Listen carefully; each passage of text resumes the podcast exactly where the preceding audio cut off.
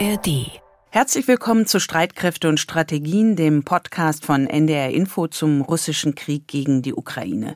Diesen Podcast gibt es unter anderem in der ARD Audiothek. Heute ist Freitag, der 8. September und wir zeichnen die Folge um 14 Uhr auf. Wir, das sind Anna Engelke im ARD Hauptstadtstudio in Berlin und Carsten Schmiester. Ja, Carsten. Und in der heutigen Folge sprechen wir über die Frage, ob die Wirtschaftssanktionen gegen Russland funktionieren. Und das tun wir mit jemand, der sich gut auskennt. Das ist Maximilian Hess. Er ist politischer Analyst und Fellow bei der Denkfabrik Foreign Policy Research Institute und Autor des Buchs Economic War, also Wirtschaftskrieg. Und außerdem gucken wir auf die neuesten Zahlen zu den Hilfszusagen aus dem Ausland für die Ukraine, die das Kieler Institut für Weltwirtschaft zusammengerechnet hat. Aber vorher gucken wir auf die Lage in der Ukraine mit dir, Carsten. Ja, das tun wir wie jedes Mal und im Prinzip ist es auch fast so wie zum Beispiel beim letzten Mal und auch beim letzten Mal davor, denn die ukrainischen Streitkräfte, heißt es auch heute wieder, setzen ihre Gegenoffensive zum Beispiel in Richtung der östlichen Stadt Bachmut fort und auch im Gebiet südlich von Saporischia. Dort wird von Fortschritten berichtet, jedenfalls aus den USA vom Institute for the Studies of War, das ist ja eine unserer Quellen. Aber auch der Generalstab der ukrainischen Streitkräfte hat sich gemeldet und spricht von einem Teilerfolg, wie es heißt, ein Teilerfolg bei Bachmut. Und es gebe auch Fortschritte, ganz allgemein wird das formuliert, beim Vormarsch nach Süden zum Asowschen Meer. Die Angaben des Generalstabs sind natürlich für uns nicht zu überprüfen. Russische Streitkräfte haben ebenfalls in den vergangenen Stunden wieder Ziele in der Ukraine mit Raketen angegriffen. Berichten zufolge zum Beispiel im Oblast Cherson. Dort sind nach Angaben des ukrainischen Innenministers bei einem russischen Angriff eben drei Zivilisten getötet und vier weitere verletzt worden. Es hat einen weiteren russischen Angriff auf die Stadt Kriviri gegeben. Dort ist nach Angaben der Behörden ein Mensch ums Leben gekommen und neun weitere wurden sicherlich auch schwer verletzt. Das hat der Gouverneur der Region gesagt. Dazu gab es laut ISW, also dieses Institut für Kriegsstudien, russische Offensivoperationen eben auch, und zwar entlang der Linie Kupiansk-Svatowe-Kremina dazu in der Nähe von Bachmut und auch in der Nähe von Donetsk Stadt und im westlichen Oblast Zaporischia. Auch russische Truppen sollen in einigen Gebieten vorgerückt sein. Mhm, also mal wieder, Carsten, kleine Fortschritte der Ukrainer, aber auch Angriffe der Russen und viele Spekulationen über den wirklichen Verlauf der Offensive. Das geht jetzt ja schon lange so und strapaziert offenbar die Nerven einiger Experten und Politiker im Westen. Es war ja in den vergangenen Wochen immer auch deutliche Kritik aus dem Westen an der ukrainischen Truppe zu hören, was die angeblich alles falsch gemacht haben soll. Aber gibt es auch andere Töne? Die gibt es zum Beispiel von Herrn Stoltenberg, dem NATO-Generalsekretär, der ja gesagt hat, wir als Westen, wir müssen der Ukraine einfach vertrauen. Immerhin hätte die Ukraine ja bislang schon Sachen geschafft, die ihr zu Beginn des russischen Überfalls kaum jemand zugetraut hätte. Ganz ähnlich hat sich ja auch Nico Lange, der Sicherheitsexperte, in unserem vergangenen Streitkräfte- und Strategien-Podcast geäußert. Und da gibt es noch unstrittig wirkliche Fachleute, die auch ganz klar sagen, die machen ihre Sache wirklich gut, die Ukrainer, und zwar unter den gegebenen Umständen. Ein Beispiel habe ich gefunden in Amerika. Da gibt es den Historiker und Konfliktforscher Max Boot. Der hat in der Washington Post in einem Gastbeitrag einen dieser Experten ausführlich zitiert. Das fand ich wirklich spannend, dieses Stück. Es geht um einen ehemaligen amerikanischen Ein-Sterne-General, also Brigadegeneral namens Mark Arnold. Der Mann war mit Spezialeinheiten, mit Green Berets in drei Kampfeinsätzen im Irak und in Afghanistan und hat dann in der Ukraine viel Zeit der, an der Front verbracht, um das Militär dort zu beraten. Die Washington Post schreibt ganz deutlich auf eigene Kosten, also auch ein bisschen auf eigene Faust. Mit dem wurde dann aus ausdrücklich gesprochen in diesem Artikel, das wird zitiert und äh, dieser General Arnold sagt, er sei beeindruckt von der Professionalität und dem Elan der ukrainischen Armee, aber er weiß eben auch, dass Ausrüstung und Ausbildung der Ukrainer begrenzt sind, vor allem auch, weil der Westen ja, das meint er, glaube ich, nicht das geliefert hat, was er hätte liefern können, vielleicht auch sollen. Der Autor dieses Artikels hatte Arnold zum ersten Mal im Mai getroffen, und zwar in Kiew. Das war ja Wochen vor dem Beginn der ukrainischen Gegenoffensive. Und da hatte der General schon gesagt, dass er eigentlich nicht damit rechnet, dass den Ukrainern ein Durchbruch in diesem Jahr gelingt. Er ist aber optimistischer, was die Aussichten für, wie er sagt, entscheidende Operationen im kommenden Jahr angeht. Also wir hören ja oft, dass der Krieg vermutlich dieses Jahr nicht zu Ende geht. Und am 23. Juni, gleich zu Beginn der Gegenoffensive, hat er eine Mail geschrieben, der General, hat gesagt, er ist eben ein Realist, er sei nach wie vor sehr skeptisch, dass es in diesem Jahr zu einer entscheidenden Schlacht kommen werde, die wesentlichen Einfluss auf den Sieg der Ukraine haben könne. Aber das könne im nächsten Sommer passieren, wenn der Großteil der Manöverausrüstung von der NATO in die Ukraine kommt, die zugesagt worden ist. Er hat nämlich nochmal ganz klar gesagt, und das war für mich auch neu, der Ukraine fehlt halt an allen Ecken und Enden immer noch Ausrüstung. Ein Beispiel, zum Beispiel äh, mechanisierte Infanterie- und Panzerbataillone der US-Armee, die hätten in jeder Kompanie Panzer mit ganz besonderen Panzerabwehrgeräten, mit Blättern und schweren Walzen. Die Ukrainer hätten sowas alles nicht. Also Mangel an Minenräumgeräten, Mangel an Panzern. Es gäbe gerade mal, wenn man alle vom Westen gelieferten Panzer hinzufügt äh, und addiert, gerade so viel, dass eine Brigade ausgerüstet werden könnte und nur sechs von insgesamt 350 Bataillonen, das sind jeweils so etwa 300 bis 500 Mann der Bodentruppen, würden von der NATO überhaupt im Gefecht der verbundenen Waffen ausgebildet. Also es gibt große Mängel auch, was die Ausbildung angeht. Und er kommt irgendwann zu dem Schluss und sagt, wenn wir das alles mal transferieren auf das amerikanische Militär, dann hätte auch unser Militär ohne die Luftherrschaft, die die Ukraine ja nicht hat und ohne wirklich weitreichende Artilleriesysteme kaum bessere Ergebnisse erzielen können. Deshalb sei er mit den Fortschritten zufrieden. Nicht zufrieden ist er mit dem Pentagon, mit dem amerikanischen Verteidigungsministerium, die eben kritisiert haben, dass die Ukrainer zum Beispiel nicht mit so einer Art Stoßkeil äh, vorgerückt sind, unter großen Opfern versucht hätten, durchzustoßen mit viel Geschwindigkeit und mit viel Feuer. Das haben sie nicht gemacht. Stattdessen findet Arnold, das sei sehr, sehr schlau, dass eben äh, die ukrainische Führung gesagt hat, nein, wir schonen unsere Leute, wir sind vorsichtig und langsamer und insofern rechnet er eigentlich damit, äh, dass es möglicherweise im kommenden Jahr was werden würde, auch wenn die Russen über den Winter Gelegenheit hätten, wie er sagt, die Verteidigungsanlagen wieder aufzubauen. Aber das alles äh, bringt ihn nicht von seinem Optimismus ab, der im Übrigen ja auch vom US-Geheimdienst Defense Intelligence Agency DIA geteilt wird. Dort hörte man in einem Interview in einer anderen Zeitschrift, im Economist, sogar einen Experten, der gesagt hat, vielleicht bricht die Ukraine in diesem Jahr noch durch.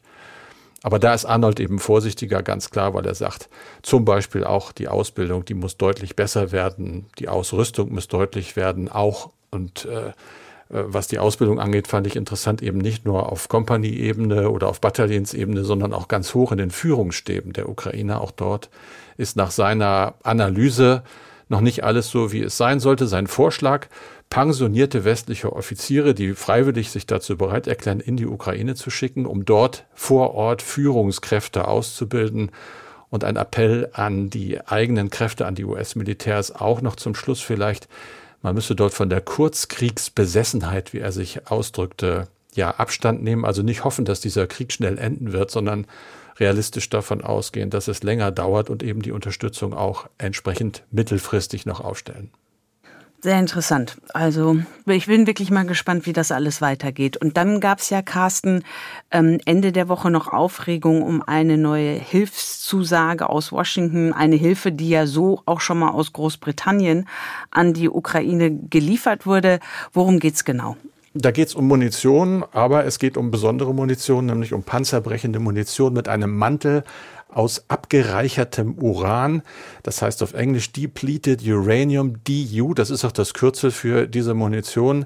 Diese Munition ist von den Amerikanern für die eigenen gelieferten Abrams-Panzer vorgesehen, hat eine höhere Dichte als Stahl oder Blei und äh, deshalb auch eine höhere Durchschlagskraft. Und dazu, wenn so ein Panzer getroffen wird, entzündet sich dieses abgereicherte Uran im Inneren des Panzers mit sehr, sehr hohen Temperaturen, die absolut nicht zu überleben sind. Das ist schrecklich, sich das vorzustellen.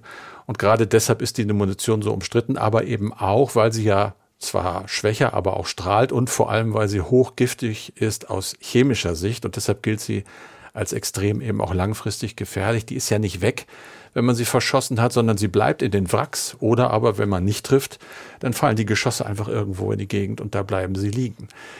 Peskov, das ist der Sprecher des Kreml, hat das Ganze als sehr schlechte Neuigkeiten verkauft und gesagt, der Einsatz dieser Munition werde zu einer Erhöhung von Erkrankungen, zum Beispiel von Krebs und von anderen Leiden in der Ukraine führen. Aber du hast es kurz angesprochen, die USA machen das nicht als erste Nation. Im März hatte Großbritannien schon diese Munition geschickt. Auch damals dieser Reflex aus Moskau, großer Protest, Drohung mit Gegenmaßnahmen, es ist nichts passiert. Ich habe viel gelesen jetzt. Es lässt sich im Übrigen wirklich nicht nachprüfen, ob die Munition wirklich eingesetzt wird. Es ist natürlich wahrscheinlich, sie ist ja da, aber mehr wissen wir nicht. Und noch etwas hat meine Recherche ergeben. Auch Russland hat diese Munition. Das ist wichtig zu sagen. Es gibt einen, eine Organisation, ICBUW, zu Deutsch die Internationale Koalition zur Ächtung von Uranwaffen. Auf deren Website habe ich äh, folgende Sätze gefunden. Ich zitiere mal. Russland verfügt über eine beträchtliche Anzahl unterschiedlicher DU-Geschosse. Es gibt Berichte über die Massenproduktion verbesserter Munition mit abgereichertem Uran, für die die T-80 BVM-Panzer in den letzten Jahren modernisiert worden sind. Offenbar hat Russland sein DU-Programm nicht aufgegeben, schreibt die Organisation, sondern im Gegenteil, es hat die Produktionsmengen erhöht und modernisiert veraltete Panzer, um sie für diese Munition geeignet zu machen. Also ganz klar, wenn Russland schreit, das ist gefährlich, ja, dann muss man sich schon fragen, ihr macht es ja wahrscheinlich auch. Denn abschließend kommt diese Organisation zum Schluss, es gebe zwar noch keine verlässlichen Berichte, sei aber doch zu befürchten, dass angesichts der bei der Invasion eingesetzten DU-fähigen russischen Panzer auch diese Munition russischerseits in der Ukraine bereits verschossen wird. Ja, vielen Dank für die Recherche. Wir beschäftigen uns ja hier im Podcast häufig mit militärischen Fragen, sprechen mit Militärexperten, gucken, wie du gerade auf Munition und auch auf Waffenlieferungen aus dem Westen an die Ukraine und die Ausbildung von Soldaten. Aber in dem russischen Angriffskrieg gegen die Ukraine gibt es ja nicht nur die militärische Front, es gibt ja letztendlich auch die wirtschaftliche Front, die ökonomische Seite dieses Kriegs und dazu gehören ja Ausfuhr- und Einfuhrverbote von Waren von und nach Russland. Dazu zählen auch eingefrorene Vermögenswerte wie die Reserven der russischen Zentralbank. Das sind ja rund 300 Milliarden Euro, die von der EU und den G7-Staaten blockiert werden seit vergangenem Jahr. Und es gehören natürlich Sanktionen dazu, auch gegen Einzelpersonen, Russinnen und Russen. Das sind so mehr als 1500 Einzelpersonen, von denen so rund 20 Milliarden Euro an Vermögenswerten eingefroren sind. Und all das ist Teil dieses Wirtschaftskriegs, mehrheitlich geführt von, vom Westen, von den westlichen Staaten gegen Russland. Und genau darüber hat unser heutiger Gesprächspartner ein Buch geschrieben. Es ist im August erschienen, bisher auf Englisch und es heißt Economic War, also der Wirtschaftskrieg auf Deutsch. Und der Autor ist Maximilian Hess. Er ist in den USA geboren, in New York City, ist dort auch aufgewachsen. Er hat internationale Politik und Russisch studiert, ist zum Masterstudium vor 13 Jahren nach London gegangen und dann auch dort geblieben. Und Maximilian Hess kennt sich sehr gut aus in Russland und in der Ukraine. Er ist häufig dorthin gereist.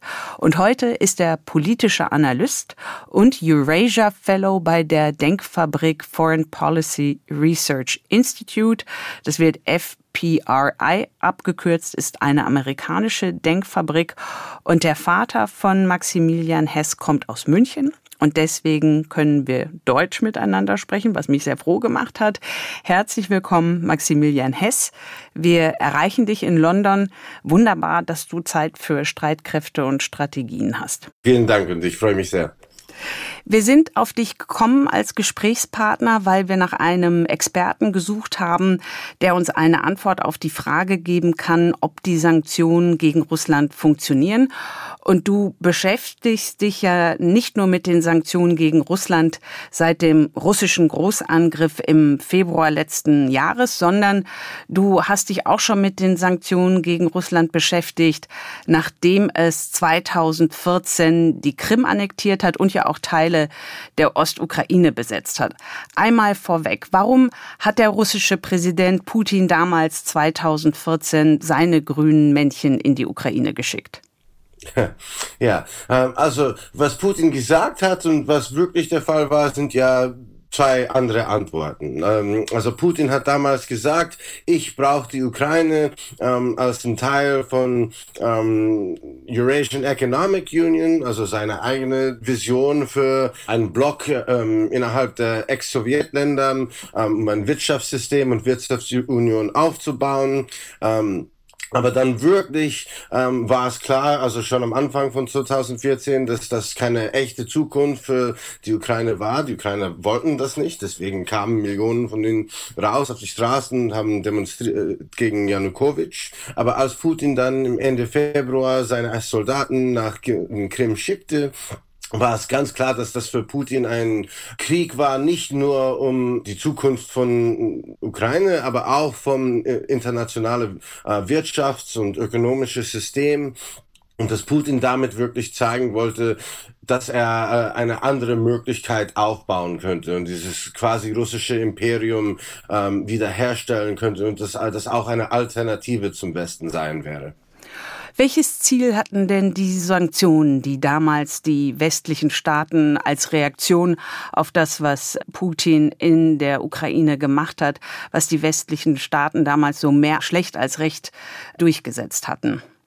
Ja, also ähm, der Wirtschaftskrieg ist schon wirklich Ende 2013 angefangen. Ähm, Putin hat selber damals Sanktionen gegen die Ukraine eingeführt und eine Handelsblockade und dann äh, versucht ähm, mit finanzieller Unterstützung und Darlehen ähm, die Ukraine unter Druck zu setzen. Und die USA insbesondere, aber dann auch Europa, insbesondere äh, ab Juli 2014, hat versucht zurückzukämpfen mit Sanktionen insbesondere nicht nur die große Sanktionen, die wir jetzt kennen, aber auch sogenannte Sectoral Sanctions, sektorale Sanktionen, die auf russischen Gas ähm, und den Finanzmarkt gezielt haben. Und damit war wirklich der Ziel, Putin von seinem Kurs in der Ukraine äh, abzubringen. Ähm, und heut, heutzutage nach dem Krieg wirklich ähm, im Februar 2022, dann nach äh, das ganze Land kam, ist der Ziel von Sanktionen eigentlich ganz anders. Und das ist die Staatskapazität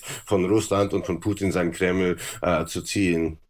Also die Sanktionen nach 2014 waren deutlich anders, moderater als jetzt die Sanktionen sind, ähm, auf die sich die westlichen Staaten verständigt haben, nachdem ja Russland die Ukraine im Februar 2022 angegriffen hat.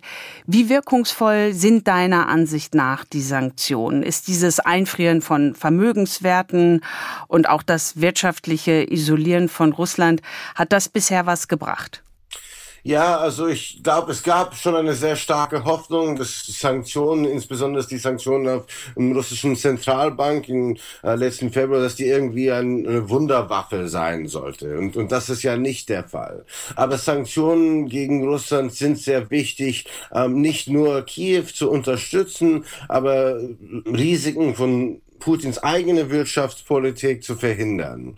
Ähm, und ich glaube, heute ist Russland wegen die Sanktionen quasi ein Land mit einer terminale Krankheit. Ähm, aber durch seine ähm, Ölpolitik und Gaspolitik ähm, kann es einen Schmerz davon noch für eine ganz lange Zeit verhindern. Aber ohne die Sanktionen wäre es sehr schwierig, Kiew zu unterstützen und hätte Russland eine viel einfacher Zeit mit seinem Krieg ähm, gegen Kiew äh, und gegen das Weltwirtschaftssystem. Du sagst letztendlich, dass äh, die Sanktionen durchaus ähm, aushaltbar sind für Russland, jedenfalls erstmal für äh, die weitere Zeit. Welche Sanktionen funktionieren schlechter, als du erwartet hattest?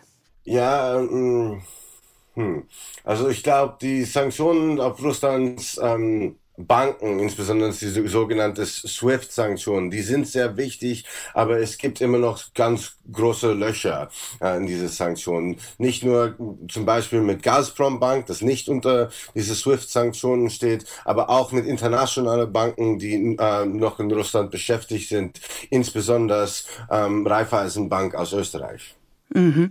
Die Sanktionen waren und sind ja für die Staaten, die sie verhängt haben, durchaus schmerzlich. Wenn wir jetzt zum Beispiel an die gestiegenen Gas- und Ölpreise denken, auch bei uns in Deutschland, und vor allem ja an die insgesamt stark gestiegene Inflation, also ne, die gestiegenen Preise fast überall auch auf der Welt. Sind die bisher verhängten Sanktionen das wert? Also vor allen Dingen, wenn man darauf schaut, dass ja die Wirtschaftsleistung Russlands im vergangenen Jahr trotz dieser dieser weitreichenden Sanktionen nur, also nur in Anführungsstrichen, um zwei Prozentpunkte gesunken ist? Ja, ich glaube, dieser Schmerz ist es wert, weil der Schmerz ist kurzfristig, vielleicht nicht kurzfristig genug. Also ich glaube, ein Risiko von einer neuen Energiekrise gibt es auch diesen Winter, genauso wie im letzten Winter, auch wenn die größten Risiken davon verneidlich worden sind. Ähm, aber der Schmerz, wenn Russland gewinnt und dieses Weltwirtschaftssystem wirklich zerstört, und das ist, glaube ich, Russlands äh, echter Ziel und wo Russland ganz äh, anders als äh, China ähm, diesen Konflikt sieht, ähm, das wäre viel, äh, viel mehr schmerzvoll. Auf der einen Seite haben wir ja die Länder, die versuchen, die Sanktionen tatsächlich umzusetzen, ne, wie die EU, wie die USA und andere westliche Staaten und erstmals ja auch Südkorea. Aber auf der anderen Seite stehen ja durchaus mächtige Staaten, die nicht bei den Sanktionen mitmachen, wie die meisten Länder des globalen Südens, Indien, China oder auch zentralasiatische Staaten und die Türkei. Wie sehr helfen diese Staaten Russland, die Sanktionen zu umgehen und weiter durchzuhalten? Ja, also ich glaube, Russland hat dabei keine echte Freunde. Und es gibt ja Geschäftsmänner und andere Netzwerken, die schon Russland ähm, helfen und versuchen, den Schmerz von diesen Sanktionen ver zu verneiden, insbesondere in der Türkei, in Zentralasien, in China, genau wie Sie gesagt haben. Aber zum Beispiel äh, mit Beijing, ja, äh, der Putin braucht wirklich Unterstützung aus China in drei Felder. Erstens beim Militär, zweitens zweitens im Gasmarkt, wo es äh, hofft, diese neue Power of Siberia, Sila Siberia 2. Äh, ähm, das Pipeline ist eine Pipeline, ja genau. Mhm. Ja, genau. Äh, um, um den Markt für den europäischen Gas, was es jetzt äh, schon viel verloren hat, ähm, zu ersetzen. Äh, und drittens dann auch neue Finanzierung und Kredite ähm, aus Beijing. Das sind die drei äh, Sachen, die Putin wirklich ähm, braucht sogar. Ähm, und bis jetzt, äh, also es gibt ein bisschen Unterstützung hier und dort, aber im Weiten nicht genügend. Und der Putin hat in, vor dem Krieg mit Xi gesagt, also wir haben so eine limitlose ähm, Freundschaft und ich glaube, glaube, es ist, es ist ganz klar, dass es sehr starken Grenzen zu ähm, dieser Freundschaft ähm, gibt. Ja, du bezeichnest ja die beiden Staaten in deinem Buch Economic War als Friends with Constraints, also als Freunde mit Zwängen. Und das klingt jetzt ja nicht ganz so innig und zugeneigt, wenn man die Freundschaft so beschreibt. China hat ein ähm, Ziel, Nummer eins ins Weltwirtschaftssystem zu sein. Also die USA liegt immer noch auf dem ersten Platz. Äh, aber Beijing hat eine Strategie, äh, wo die sehen können innerhalb 10, 15, 20 Jahren, wie die da ähm, zuvorkommen können. Wer Russland wirklich dieses System zerstören möchte. Und ich glaube, jetzt sieht China, Russland und ein Krieg in der Ukraine eigentlich als mehr ein großes Risiko Risiko zu seiner eigenen Strategie als eine Möglichkeit, um gegen den Westen zu, zu kämpfen. Magst du das nochmal erklären, warum du meinst, dass China den russischen Krieg gegen die Ukraine eher als Risiko sieht? Weil ähm, der Krieg wirklich den Westen so stark zueinander gebracht hat. Also das ist wirklich jetzt eine sehr starke, nicht nur Allianz, aber sogar Bündnis zwischen äh, Washington, Brüssel, Berlin, London gibt, wo die nicht nur wirtschaftlich, aber militär jetzt viel besser zusammenarbeiten als in den letzten ähm, 20 Jahren. Und Beijing glaubt wirklich, dass äh, und sieht, glaube ich, in meiner Meinung richtig, dass die einzige Möglichkeit ähm, Beijing wirklich hat, um Nummer eins ins Weltfinanz- äh, und Wirtschaftssystem zu kommen, ist, wenn die wirklich die USA und Europa auseinanderbringen können. Inwieweit unterstützt China aber dennoch Russland? Also wir haben das ja gesehen, wie der russische Präsident äh, den chinesischen Präsidenten empfangen hat mit so richtig großem Pomp und Staatsbesuch. Was meinst du, wie weit geht diese Unterstützung Chinas äh, für Russland, für Putin? Also ich glaube, das kann man so erklären, dass äh, China und Russland sind ja Nachbarn mit ein gutes Verhältnis, aber die sind keine echte Freunde. Wenn äh, Russland vom Nachbar ein bisschen Zucker braucht, äh, weil es nicht genug zu Hause hat, dann kommt China rein und hält es. Ähm, aber wenn Russland sagt, okay, wir müssen jetzt hier ein neues Haus aufbauen, dann sagt China, ja, bitte zahlen und einen hohen Preis. Mhm. Deiner Einschätzung nach, guckt Xi auf die Einigkeit der westlichen Staaten, was jetzt die Sanktionen angeht und guckt dann Xi wohl auch darauf, wie die westlichen Staaten reagieren würden, wenn chinesische Truppen eines Tages in Taiwan einmarschieren sollten?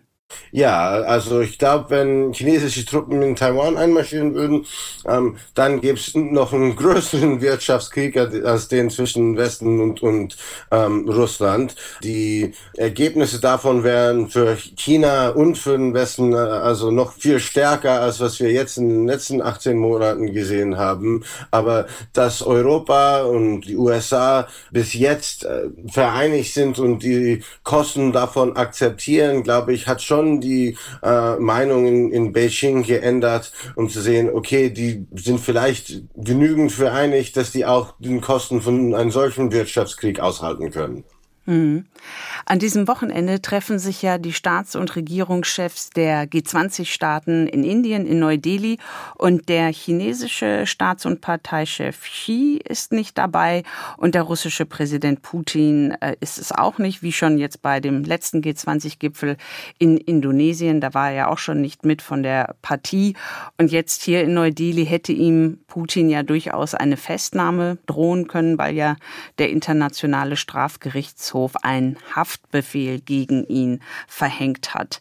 Wenn du darauf schaust, dass nun Putin nicht da ist und Xi auch nicht da ist in Neu-Delhi, entwertet das das G20-Treffen oder bietet das vielleicht auch eine Chance zum Beispiel für den amerikanischen Präsidenten Biden, dass er näher an den indischen Ministerpräsidenten Modi ranrücken kann und auch an andere Führer aus dem globalen Süden? Ja, also ich glaube, wegen dieses Haftbefehls ist es unwahrscheinlich, dass der Putin je wieder zu einem G20-Gipfel kommt. Bei Xi glaube ich, das hat mehr mit der Politik zwischen Neu-Delhi und Beijing zu tun. Ja, es gibt auch ähm, Grenzstreite im Norden von Indien, ähm, äh, auch innerhalb den letzten Jahren. Und ich glaube äh, nicht, dass der Xi deswegen nach ähm, Neu-Delhi reisen wollte. Die echte Möglichkeiten für mehr Unterstützung vom anderen G20-Länder, Saudi-Arabien, Indien, glaube ich, ist ein sehr wichtiges Ziel für ähm, Präsident Biden und auch für die europäischen Staaten dabei. Auch wenn es äh, immer noch weiter russischen Öl importiert und ich glaube, das ist schon ziemlich klar von Washington und von Brüssel, dass das erlaubt sein sollte und dass es nur unter diesem äh, Price Cap System gekauft werden muss. Und, und bei solchen kleinen Änderungen zum Sanktionssystem und kleine Schärferungen ähm, können die stärker und, und mehr effektvoll äh, werden. Und auch bei Saudi-Arabien ähm, und insbesondere Mohammed bin Salman, der auch wahrscheinlich da beim G20-Gipfel mitmacht, das ist ja auch sehr wichtig, weil Russland dieses Allianz durch OPEC Plus mit Saudi-Arabien in den letzten Jahren aufgebaut hat und es gibt immer noch äh, eine Drohung aus Moskau, ähm, dass die die äh, Ölpreise wirklich erhöhen könnten, genauso wie den Gaspreis im letzten Jahr und dadurch den westlichen Wirtschaften unter Druck stehen können. Und der Mohammed bin Salman ist ja auch ein sehr schwieriger Charakter, können wir mal sagen, aber die einzige Möglichkeit, die der West hat, um dieses Risiko aus Russland mit dem Ölpreis äh, zu verhindern, kommt leider nur von Riyadh heute. Mm.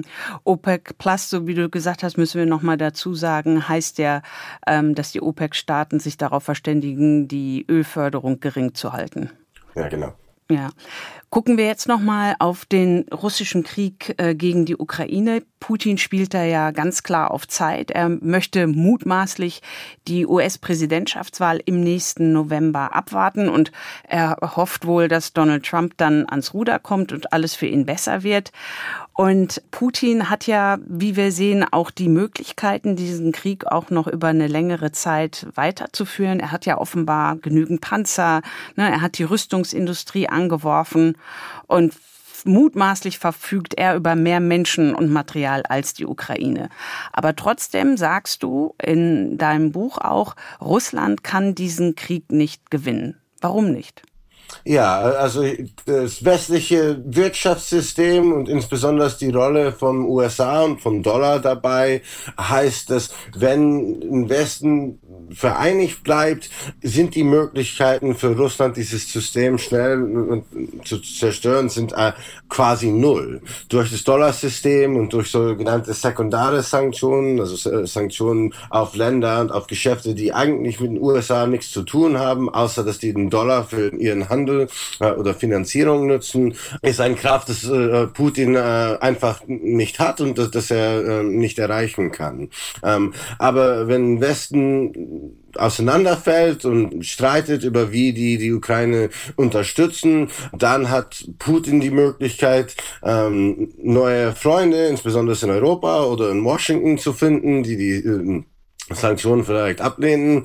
Ähm, und dann zweitens, dann glaube ich, wird das die Meinung in Beijing stark ändern. Dann wird der Xi sagen, okay, jetzt kann ich Russland wirklich unterstützen und hinter Russland im Krieg stehen, weil ein Westen schwächer geworden ist und wir können den äh, dabei jetzt helfen. Und ich glaube, deswegen ist der Risiko zum Beispiel von äh, neuer Wahleinmischung von Russland, so wie wir in 2016, 2020 schon gesehen haben, in den USA, USA ähm, sehr, sehr stark im nächsten Jahr ist. Und wir haben schon gesehen, Staatsanwalten in äh, Fulton County in Georgia, und die ähm, eine diesen wichtigen Fällen gegen Trump gebracht hat, die hat schon gesagt, also russische Webseiten haben schon damit angefangen. Und ich glaube, das wird äh, ein sehr starkes Thema vom äh, Wahlkampagne über den nächsten 18 Monaten sein.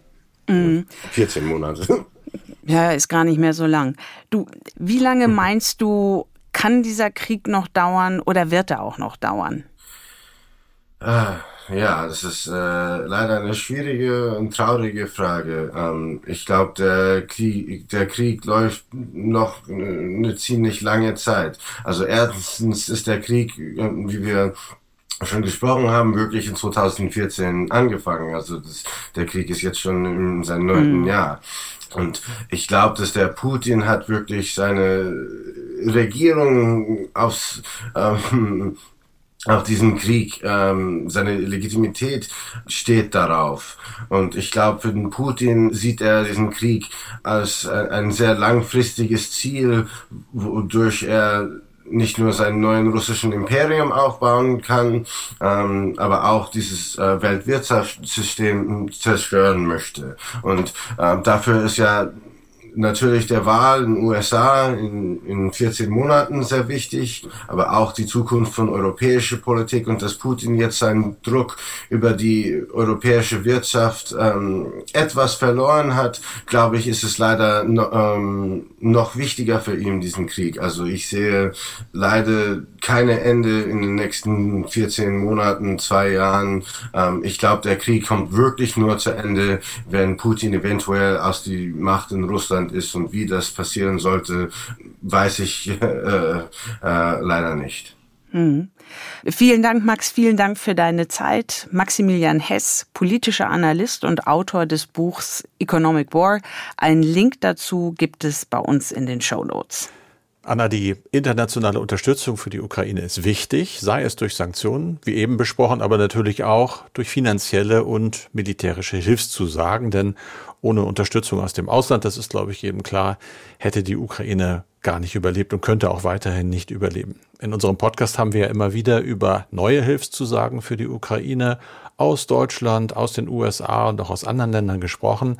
Aber wenn es um die Frage geht, welches Land die Ukraine am stärksten unterstützt, dann kann man bei den vielen unterschiedlichen Zahlen schon mal durcheinander kommen. Da gibt es jetzt das Kieler Institut für Weltwirtschaft und es hat sich zur Aufgabe gemacht, genau da den Überblick zu behalten. Anna, wie genau denn? Naja, also seit dem russischen Großangriff auf die Ukraine Anfang 2022 rechnen die Kieler Wissenschaftlerinnen und Wissenschaftler schon genau zusammen, welches Land wie viel Unterstützung für die Ukraine zusagt.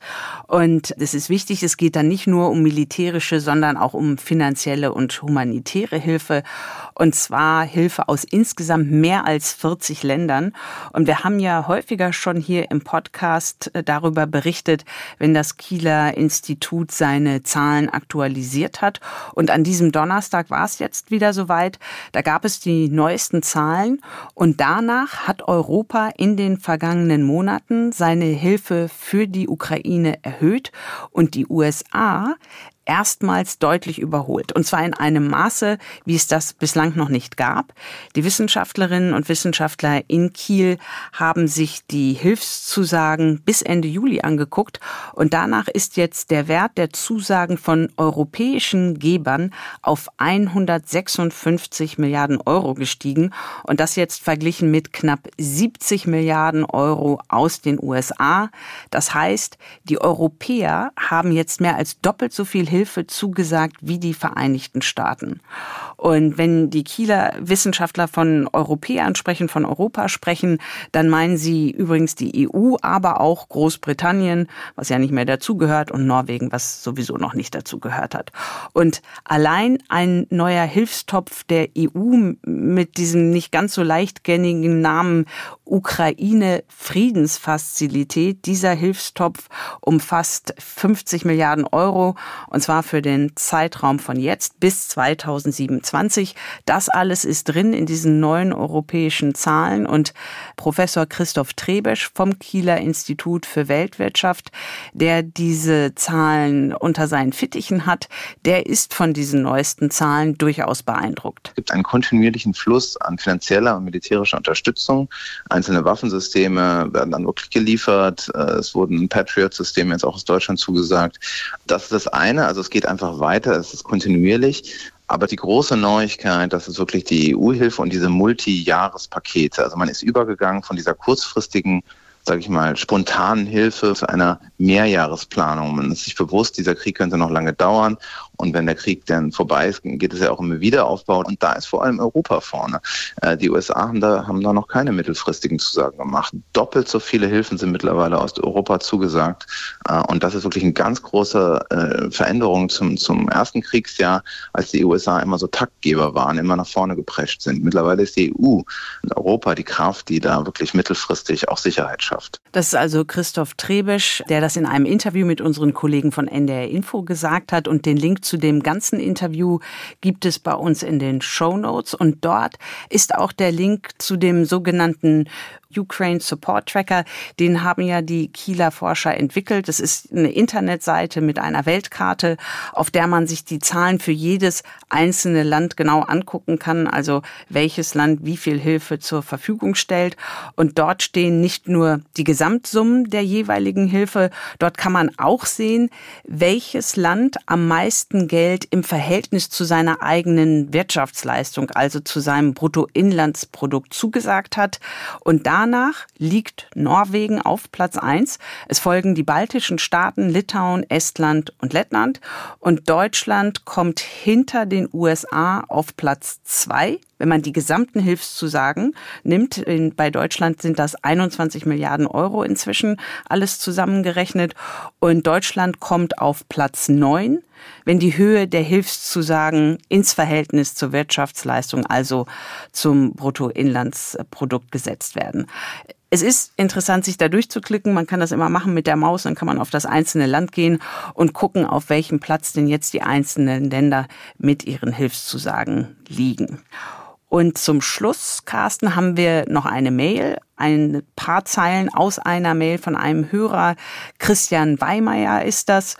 Und er schreibt, euer Podcast bietet paradoxerweise, also trotz der schrecklichen Grundsituation, anteilig mehr optimistische Meldungen und dann schreibt er in Klammern internationale Hilfen, Solidarität, Gebietsgewinne und dann sagt er mehr optimistische Meldungen als die üblichen Nachrichten zur vollen Stunde und da schreibt er in Klammern Krisen, Katastrophen, Unfälle. Nehmt ihr das auch so wahr, fragt er uns. Ehrlich gesagt, ich habe es nicht so wahrgenommen, aber ich fand die Mail spannend, weil irgendwo dachte ich mir, na klar, der hat natürlich recht.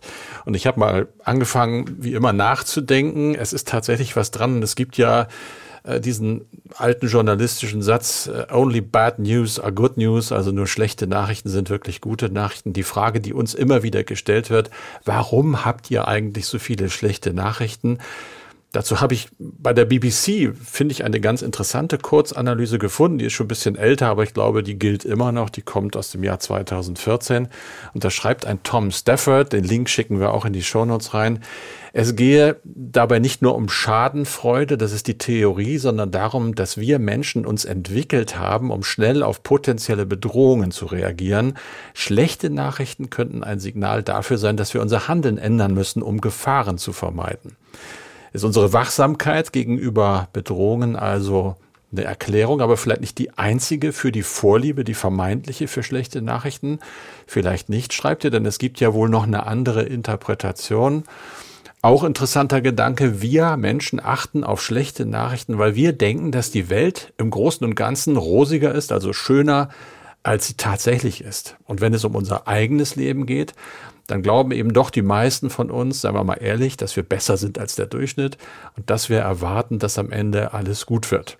So weit, so gut. Aber diese angenehme Sicht auf die Welt, und das leuchtet mir einfach ein, macht schlechte Nachrichten umso überraschender und hervorstechender, denn erst vor so einem hellen Hintergrund, also alles wunderbar, da fallen ja die dunklen Stellen so richtig auf. Das heißt, äh, die Anziehungskraft auf schlechte Nachrichten, die es gibt, kann komplexer sein als nur, das wird uns ja gerne vorgeworfen, journalistischer Zynismus oder ein Hunger, der aus der Dunkelheit unseres Inneren entspringt. Naja, also wenn man jetzt, das kommt noch dazu, äh, wie in den klassischen Nachrichten, das war ja in der Mail angesprochen, um voll und um halb einfach auch wenig Zeit hat, also auch wenig Platz, dann geben die Redaktionen eben oft negativ konnotierten Inhalten den Vorrang. Das gilt, glaube ich, ja, global, überall. Aber in so einem Podcast, wie wir ihn machen, haben wir halt viel Zeit. Und da können wir uns den Luxus leisten. Und das tun wir eben auch und auch gerne weiter und tiefer zu schauen und können die negativen Meldungen, die es ja eben auch mehr als genug gibt bei uns, immer wieder mit nicht ganz so negativen, manchmal auch tatsächlich positiven Inhalten ausbalancieren. Das wird dann auch mehr wahrgenommen. Dazu kommen natürlich auch mit eigenen Gedanken und Meinungen und was wir so empfinden manchmal, das kann man in Nachrichten ja nicht transportieren. Auch deshalb klingen wir, glaube ich, anders. Ganz grundsätzlich gilt aber ja, Krieg ist eben nicht nur negativ, sondern extrem negativ. Und das können und wollen wir hier nicht verwässern, auch nicht mit positiven Meldungen. Aber, und das lesen wir eben in vielen Mails, nicht nur positive Aspekte, die es bei uns eben gibt, aber auch Ruhe, um die wir uns bemühen und vor allem auch der bewusste Verzicht auf jede Sensationsmache führen offenbar dazu, dass unsere Hörerinnen und Hörer sagen, dass sie so besser mit dem Krieg klarkommen, dass sie weniger Angst haben und die Flut der schlechten Nachrichten besser ertragen können. Insofern finde ich diese Mail eine Bestätigung. Man sollte jetzt nicht gucken, dass wir äh, eine rosa Brille aufsetzen. Das verbietet sich beim Krieg. Aber tatsächlich immer mal wieder werden wir auch Aspekte erwähnen, die nicht ganz so negativ sind, die Hoffnung machen. Darum geht's ja auch. Das freut uns. Wir fühlen uns einfach mal bestärkt und danken für diese Mail. Ganz vielen Dank auch von mir. Und ich glaube auch, dass diese Zeit, die wir uns nehmen können im Podcast, ein, ein ganz, ganz großes Gut ist. Also das ist wirklich mhm. was sehr, sehr Besonderes, auch nur mit Experten ausführlich sprechen zu können oder ausführlich zu Sachen recherchieren zu können. Und das ist natürlich dann bei kurzen Nachrichten anders. Da musst du dir dann wirklich überlegen, okay, was ist jetzt die Nachricht, was muss nach vorne? Und dann fällt das halt häufig mal negativer aus. Ja, das war's für heute mit Streitkräfte und Strategien mit Anna Engelke und Carsten Schmiester. Wer Ideen hat, Fragen oder auch Kritik, wie gerade der Hörer, äh, auf deren Mailkasten so schön eingegangen ist, alles gerne mailen an streitkräfte.ndr.de. Und wenn Ihnen und wenn euch der Podcast gefällt, dann abonniert uns gerne, zum Beispiel in der ARD Audiothek. Dort gibt es auch viele Krimis, Hörspiele und auch jede Menge zum Lachen wenn sich die Nachrichten mal wieder überschlagen, hilft ja manchmal ein satirischer Blick auf die angespannte Weltlage ungemein. Hallo, ich bin Sarah Bosetti und ich bin äh, heute mit meinem Podcast wieder zurück aus der Sommerpause. Jeden Freitag bespreche ich darin mit einem Gast, was in der Woche politisch und gesellschaftlich passiert ist. Heute ist bei mir zu Gast Cordula Stratmann. Ähm, das wird sehr, sehr schön. Also hört extra drei Bosettis Woche. Äh, das gibt's in der ARD Audiothek und überall da, wo es Podcasts gibt.